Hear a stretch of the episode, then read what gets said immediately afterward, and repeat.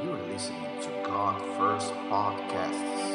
Você está ouvindo os podcasts da Deus Primeiro. Toda vez que a gente pega para falar mesmo, no começo é assim, ó, treme um pouquinho, é, mas aí vai, vai saindo, né? Devagarinho vai saindo.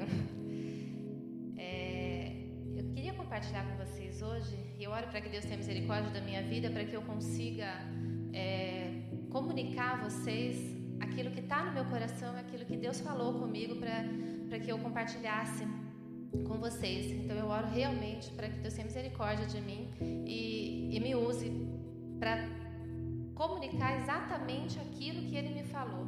Nada que venha de mim, apenas aquilo que venha dele. É, eu queria começar falando com, com testemunhando algo que, que aconteceu comigo. É, é, bem recente, mais ou menos um mês atrás, eu assisti uma live de, de uma pessoa e, e essa live com certeza me trouxe muitas coisas boas. Porém, quando a gente não fica atento, às vezes é, o inimigo vem, Satanás vem e é uma portinha pequenininha que você abre, ele vem, mete o pé, empurra e começa a, a invadir a sua mente. Então, aquilo que eu assisti eram coisas boas estava é, falando sobre memória, sobre você absorver conhecimento, sobre você reter conhecimento, dando várias dicas muito bacanas sobre como funciona o cérebro humano e quanto você pode ser. É, as dicas de como você reter e melhorar a sua memória. Era ótima, era uma ótima live e eu gostei muito. Porém, quando eu fui para minha cama, deitei, a cabeça começou a, a, a maquinar ali.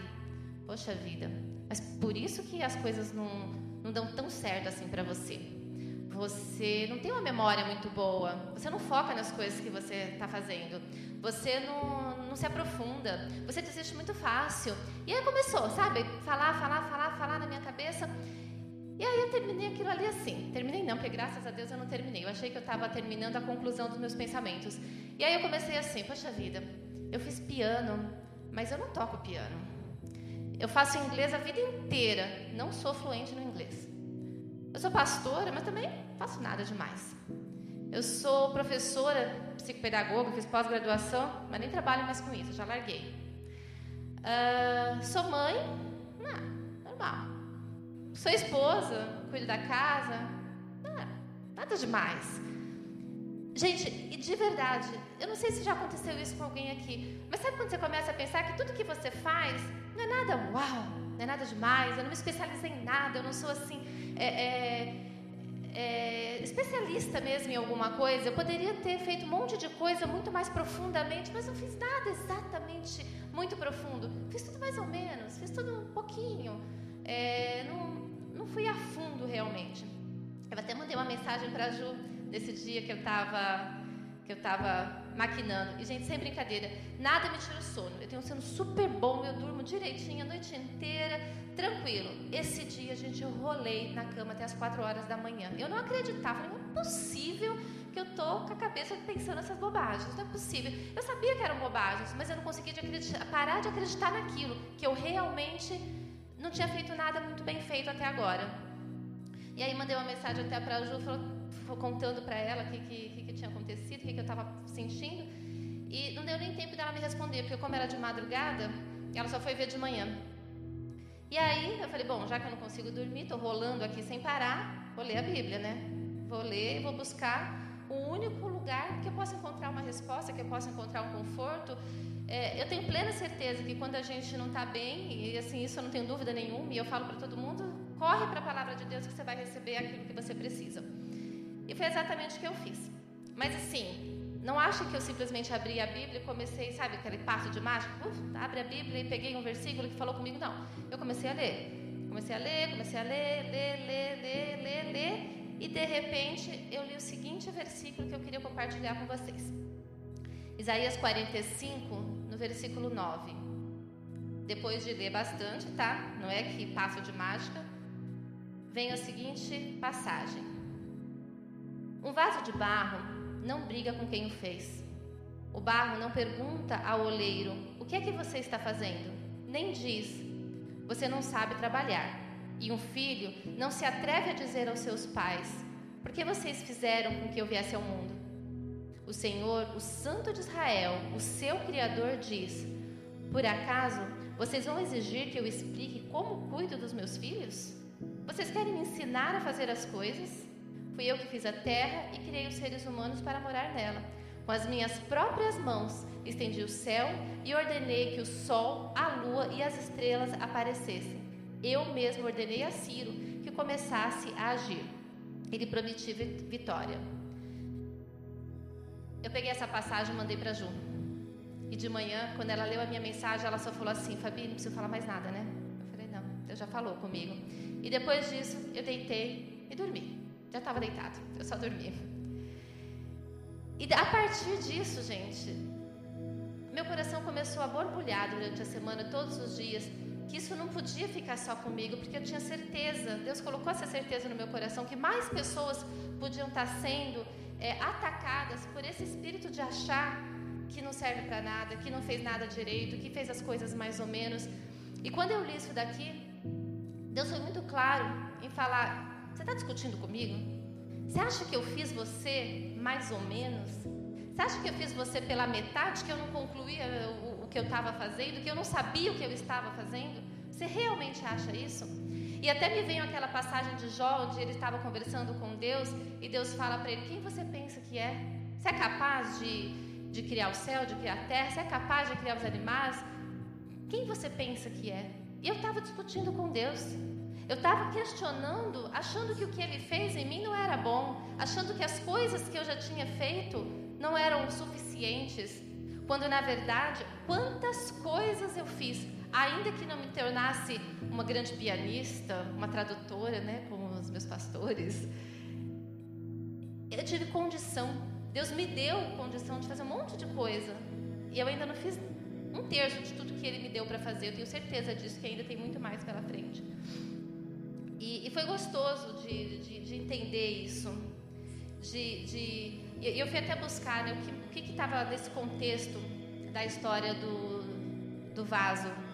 Em Isaías, ele profetizou isso, pra, é, antes de falar sobre o vaso de barro, ele profetizou que Ciro iria libertar o povo da, da Babilônia.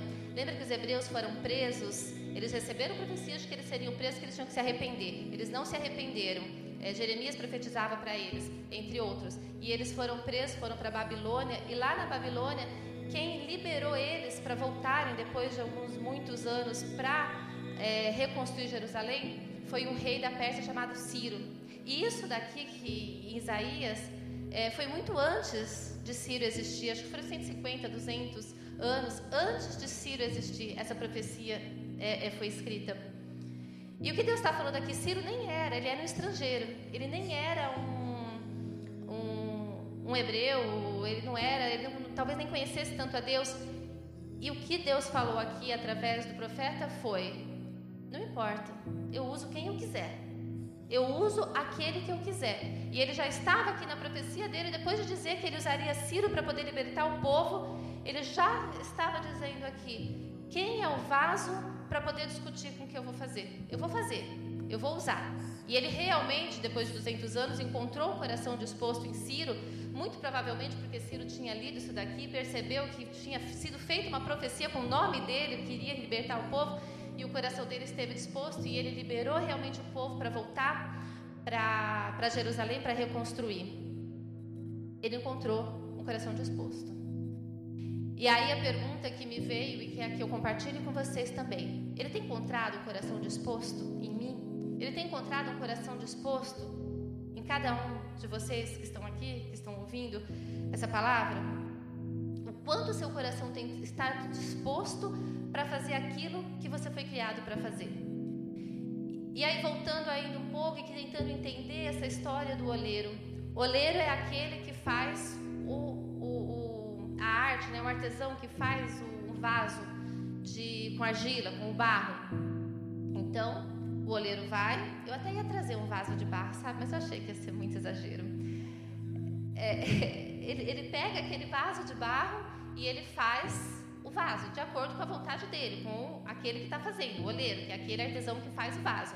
Ele faz o barro de acordo com a vontade dele. E até tem, acho que Jeremias, que fala que se ele não ficar bom, ele quebra e faz de novo e monta de novo, sempre de acordo com a vontade dele. E quando o oleiro está ali fazendo o vaso de barro, ele tem um propósito para aquele vaso. Ele está fazendo o vaso para cumprir o propósito que ele que, dele, do artesão, daquele que está fazendo. E mais de uma passagem na Bíblia, Deus nos compara com esse vaso, com nós o vaso e ele o oleiro. Ele é aquele que está fazendo o vaso de barro. Então, o vaso ele está fazendo vaso, ele está montando vaso. O que, que, é um vaso? Não fala que ele fez uma bandeja, que ele fez uma colher de, de barro, não. Ele fez um vaso. A comparação é vaso. Nós somos o vaso. E quando ele faz o vaso, ele tem um propósito para esse vaso, que vai cumprir o propósito que, que ele criou para fazer. O vaso, normalmente, a gente enche. Enche e compartilha. Enche e compartilha. Então, nós somos vaso. Deus nos criou de acordo com a vontade dele, de acordo com aquilo que ele que ele estabeleceu para ser. Em Gênesis fala que ele criou pela vontade dele, que ele nos criou para que nós é, é, glorificássemos a Deus e fizesse a vontade dele e tivéssemos comunhão com ele.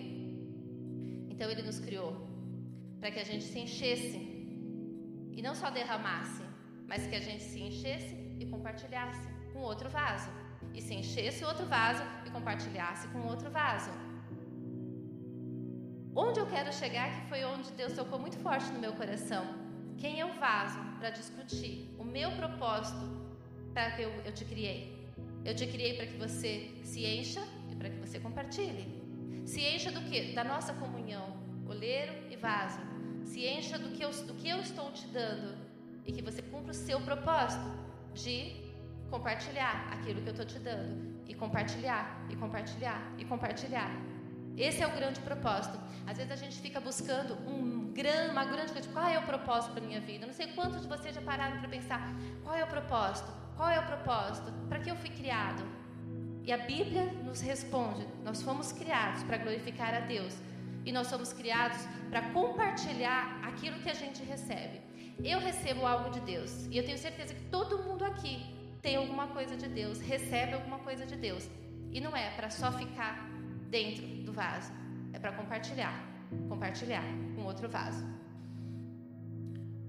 É, tem a passagem aqui de João 15, 16. João 15, 16, que ele fala, não vou nem abrir. Não foram vocês que me escolheram, ao contrário, eu os escolhi para que vocês vão e deem frutos e frutos que permaneçam. Quando ele faz essa, essa é Jesus que fala aqui, né? Quando ele fala isso, não foram vocês que me escolheram, eu os escolhi para que vocês vão e deem frutos e frutos que permaneçam. Ele fala o que a gente tem que fazer, que é para a gente ter frutos e frutos que permaneçam, e ele nos fala como a gente vai fazer isso. Como eu vou dar frutos e frutos que permaneçam? Em João 15, 5, eu sou a videira e vocês são os ramos. Quem está unido comigo e eu com ele, esse dá muito fruto, porque sem mim vocês não podem fazer nada. Então, quando a gente fala que a gente é um vaso, que a gente foi criado para glorificar a Deus, para fazer a vontade dele, para compartilhar também, para que a gente alcance outros vasos, para que outros vasos entendam isso, ele nos dá o caminho. Nós somos criados para frutificar, se estivermos unidos com Ele. Então a gente precisa estar unido na videira. Parece uma palavra simples, né? Quem é que não sabe disso? Que a gente tem que estar unido com Cristo para poder frutificar. Mas nem todo mundo entende isso. Muitas vezes a gente quer compartilhar aquilo que não é de Deus, aquilo que não está ligado na videira. Aí a gente entender que de nós não temos nada, que se a gente não estiver ligado na videira, a gente vai querer é, compartilhar aquilo que está na minha mente, aquilo que eu acho, aquilo que eu acredito, as minhas vontades e as minhas ideias. E de nós não temos nada para compartilhar, nada, nada. A gente precisa realmente se encher do que é de Deus para poder compartilhar. A gente precisa estar tá ligado na videira para que a gente não comece a compartilhar aquilo que a gente acredita, aquilo que vai na nossa mente. Lembra que no começo eu falei que basta uma portinha aberta para que Satanás venha e mete o pé e comece a encher a cabeça da gente de bobagens? Você imagina se a gente não percebe que isso não vem de Deus, que essa não é a vontade de Deus para a nossa vida, e começa a compartilhar aquilo que não é de Deus. Essas bobagens que Satanás coloca na nossa cabeça. E aí a nossa boca vai abrir para falar para o outro, não para falar coisas, é, palavras de bênçãos, mas para falar a verdade. Você podia ter feito isso, mas não fez, né? Ah, mas por que, que você não, não estuda mais? Ah, mas por quê? Aí a gente começa a compartilhar coisas que muitas vezes não vêm de nós. Então, o ligado na videira é o caminho que Deus nos deu para fazer aquilo que Ele nos chamou para fazer. Qual é o maior propósito, então? É que a gente faça aquilo que Ele nos chamou para fazer. E muitas vezes a gente fica rodando, rodando, rodando, e a gente começa a sentir que a gente não tem propósito na vida, porque a gente se distanciou do propósito inicial, que é viver uma vida em comunhão com Deus e compartilhar isso que Ele nos traz, isso que Ele nos dá.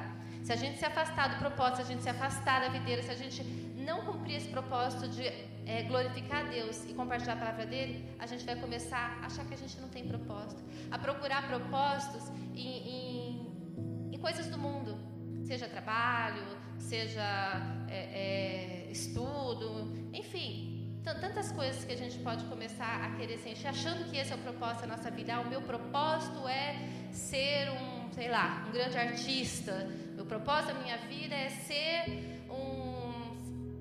Sei, não consigo pensar agora, mas assim, a gente pode começar a criar vários propósitos pessoais, que não está errado. A gente precisa buscar realmente o nosso desenvolvimento, buscar alguma coisa, mas esse não é o maior propósito. É bem ao contrário, né? Tudo isso que a gente pode vir a viver é para cumprir um propósito maior. Cumprir o propósito maior de servir a Deus e de fazer a vontade dele única e exclusivamente. É engraçado que é, eu até estava pensando nisso. Lugar nenhum na Bíblia vai dizer que Deus salva uma pessoa para que ela fique usufruindo das bênçãos, feliz da vida. Pronto, agora eu estou salvo, eu, Jesus é meu Senhor, é meu Salvador, eu entendi e pronto, agora eu vou viver em paz. Não, não para aí, né? A gente nunca vai viver em paz se aquilo que a gente está recebendo a gente não começar a, a, compartilhar, se a gente não começar a buscar é, outras vidas que estejam passando por necessidade e que a gente é, cumpra isso. A gente até se sente até feliz, né? Quando a gente ajuda alguém, quando a gente fala alguém para alguém que está que tá triste, que está precisando de uma palavra, a, a gente fica satisfeito. Essa satisfação pode sim virar um orgulho, mas pode não ser também. Pode ser simplesmente a satisfação do tipo cumprindo propósito, fazendo aquilo que eu fui chamado para fazer, fazendo aquilo que Deus me criou para fazer. É, tem uma, uma outra passagem que eu li também a respeito da figueira é, plantada numa vinha. Outra coisa também que muitas vezes a gente sente, né? é, que eu nasci no lugar errado, que eu nasci na família errada, ou que não era para eu trabalhar aqui, era para eu trabalhar em outro lugar e acabei vindo parar aqui. Ou seja, várias formas a gente começar a questionar que o lugar que a gente está não é o lugar que a gente deveria estar. E aí a passagem da figueira, que Jesus faz, conta essa parábola, né? Da figueira plantada no meio da vinha. Só tinha vinhas ali e uma figueira ali. E a Bíblia fala que a, que a, figueira, que a, a figueira foi plantada no meio da vinha. Ela não estava ali por um acaso, ela foi plantada no meio da vinha. E, e conta que depois de três anos, é, o dono da, da, da, vinha foi lá e falou que se ela não, não, não tinha dado fruto até agora, né? Então, como ela não deu fruto até agora, melhor cortar. E o vinhadeiro, que era aquele que cuidava, né, da, das vinhas ali, falou: "Não, vamos esperar um pouquinho. Eu vou podar, eu vou cuidar, eu vou, né, eu vou tratar direitinho. Vamos esperar mais um pouquinho." E aí o dono da vinha fala: "Então tá bom. Então vamos esperar mais um pouco para ver se ela dá fruto. Mas se ela não der fruto, vamos cortar e, deixa." E aí me fez refletir. Nenhum de nós está no lugar errado. Nenhum de nós foi plantado por Deus no lugar que não devia estar. Nós estamos onde Deus nos colocou para estar. E é nesse lugar que a gente vai dar fruto. Jesus e o Espírito Santo não desistem de cada um de nós. Ele está ali. Ele, ele, ele, assim como o vinhadeiro falou, não, espera um pouquinho, deixa eu podar mais um pouco. Desse mesmo jeito, Jesus vem através do Espírito Santo às nossas vidas e vai nos admoestando, vai nos mostrando, vai fazendo como ele fez comigo nessa noite, me trazendo uma palavra, para poder colocar a gente no caminho, para poder fazer com que a gente compreenda qual que é o propósito dele para as nossas vidas. Não arranca ainda não, vamos dar mais uma chance, vamos dar mais uma chance. Ela tem condição, ele tem condição, ele vai entender qual é o propósito. Vamos dar mais uma chance. Sabe quando a gente desiste, a pessoa fala, ah, nem vou convidar mais para ir para a igreja porque não adianta, não, não vem mesmo. Ah, não vou nem mais falar de Jesus para essa pessoa porque cabeça dura, não entende. Não é assim que, que o Espírito Santo faz com a gente, né? Ele não desiste da gente. Ainda bem, porque se alguém tivesse desistido de nós quando nos convidou, a gente não estaria aqui. Então, quem somos nós para desistir de alguém? Quem somos nós para desistir daquele que está ali com o coração duro, não querendo entender? E dessa mesma forma, Jesus espera que a gente dê frutos, que a gente cumpra o propósito pelo qual a gente foi criado. E aí está o trabalho do Espírito Santo que vai nos moldando, que vai nos ensinando, que vai nos trazendo de volta para o caminho e não desiste de nós. E que a gente também não desista daqueles que Deus coloca no nosso caminho. Existem lugares que eu não vou conseguir estar, que o Marcos não vai conseguir estar, que o maior pregador que pregue aí no YouTube não vai conseguir estar. Existem lugares que só você vai estar. Existem pessoas que só você vai encontrar, que eu não vou encontrar, que eu não vou conseguir falar, mas você vai. E você tem que compartilhar, você tem o que falar. Você tem como cumprir o propósito de Deus na tua vida. A partir de hoje, a partir de agora, a partir de sempre. Porque você tem algo para compartilhar aí dentro. Você tem recebido. Se você está aqui, se você está ouvindo essa palavra, você já tem algo para compartilhar. Quantas palavras você já ouviu? Quantas vezes você já leu a Bíblia? Quantas vezes Deus já falou no teu coração? Você tem que compartilhar. Você tem o que falar. Ainda que existam pessoas que possam fazer melhor que você. Eu estar aqui agora falando. Marcos prega muito melhor que eu. Marcelo sabe muito mais do que eu. E assim vai, se for falar de cada um aqui. Ana, Luiz, Wesley, enfim, cheio de gente aqui que deve saber e falar muito melhor do que eu. Eu estou aqui. Sou eu que estou aqui. Não que, não que, que eu seja melhor. Sempre vai ter alguém melhor que a gente. Sempre. Não espere. É, é normal a gente se acomodar. Não vou fazer o trabalho social porque tem quem faça. Ah, vai, vai ter alguém para fazer. Vou orar para Deus levantar alguém para fazer, mas eu não vou fazer. É, tem até uma palavra legal que Deus falou comigo, mas ah, deixa que, que alguém vai falar, alguém vai pregar. A gente sempre deixa para alguém fazer. A gente sempre deixa para o outro fazer, achando que o outro vai fazer melhor. E posso falar? Vai mesmo. Tá cheio de gente melhor que a gente. Tá cheio. E vai sempre ter alguém melhor, porque a gente não faz tudo super bem. Mas não importa. A gente também precisa fazer. Ainda que não seja o melhor, eu preciso fazer. Eu preciso fazer, você precisa fazer. Ontem à noite, quando eu estava só dando uma olhada aqui, porque de verdade, gente, eu marco um monte de coisa, depois eu acabo nem olhando direito, só para me lembrar mesmo o número do versículo, porque eu acabo não, não olhando. Ó, Romanos 8, 11. Eu falei para o Marcos que ia ser rápido, e vai mesmo, eu não consigo me alongar muito, tá? Mas glória a Deus, tem muita coisa para acontecer ainda. E a quantidade não importa, o que eu mais oro é para que vocês recebam o que eu recebi. Romanos 8, 11. Hum, hum. Não é isso não. Não é isso não, mas a passagem que eu queria ler é a seguinte. A criação de Deus, a criação de Deus anseia pela man... 8, 19.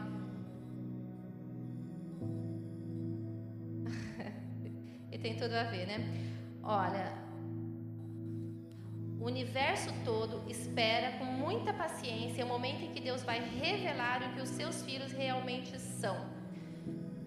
Na NVI 8:19, Fabinho, cadê meu óculos?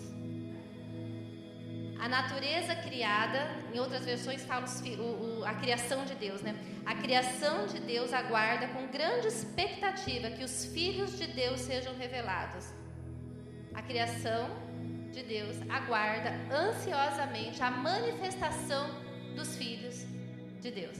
Manifestação dos filhos. Quem são os filhos? Nós. Aí fora, gente, está cheio de gente precisando. Está cheio de gente perecendo.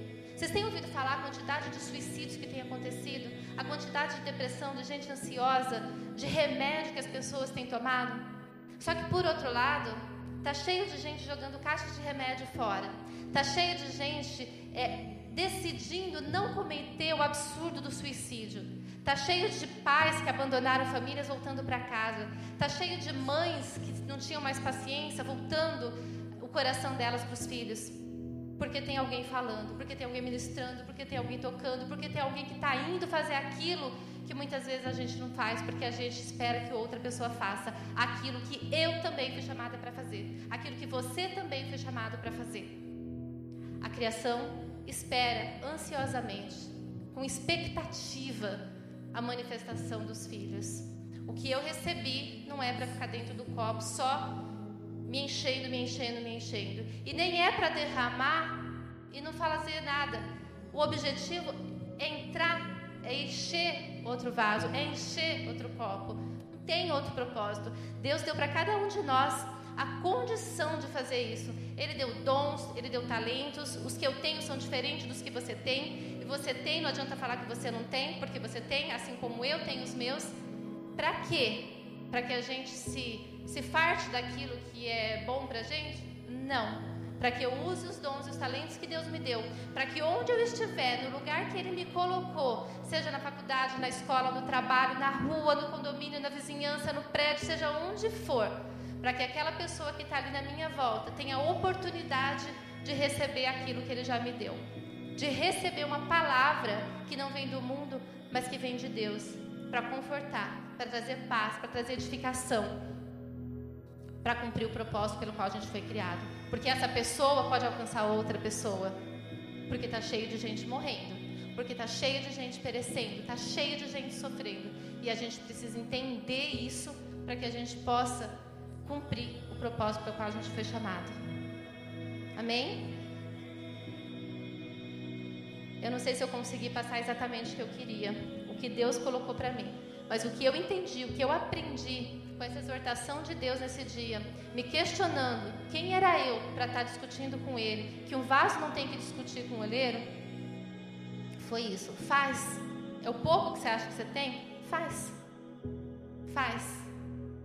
Ainda que eu não precise falar, através das minhas atitudes, da minha presença, eu vou fazer diferença na vida de alguém. Ainda que seja uma pessoa, essa pessoa pode alcançar outros. Eu não posso me calar. Eu não posso ficar quieta. Eu não posso agir como as pessoas do mundo agem. Eu tenho que fazer diferença, porque eu conheço um pouco que seja dessa verdade que foi revelada aqui. Amém? Queria então orar. Queria orar com vocês para que a gente possa receber disso no nosso espírito.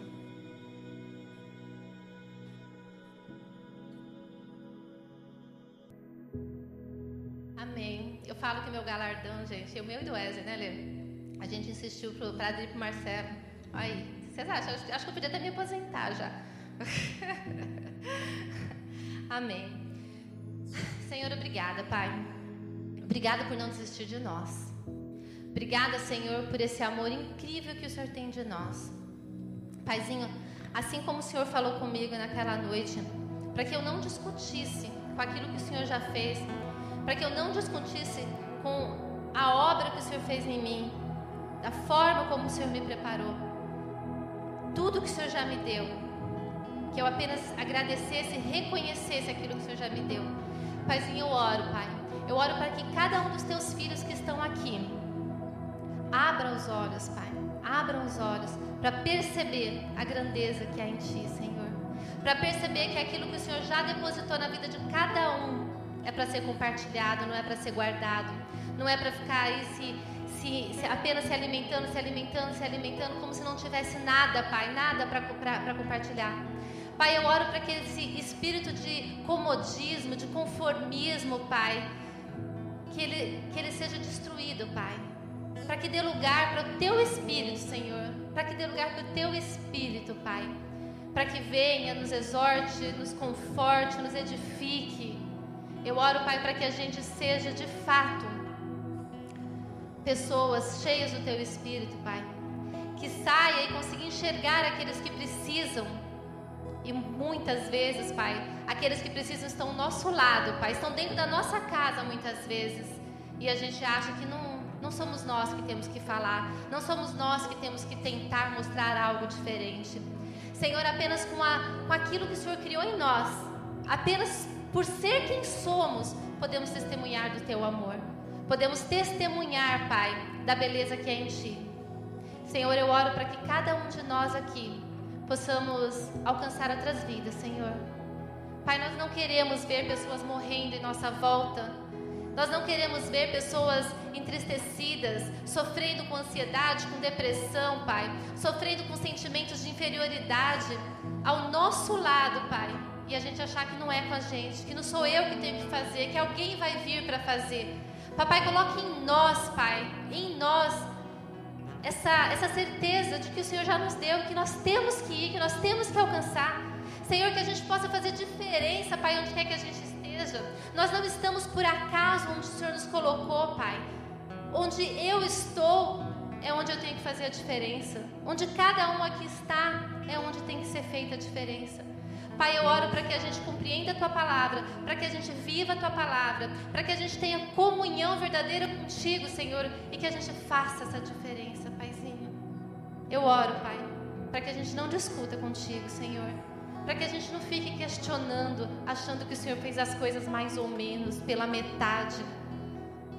Eu oro para que a gente entenda, Senhor, que o Senhor é maior do que todas as coisas, que o Senhor não erra, que o Senhor é pleno, completo e que nós não somos um erro. Eu não sou um erro.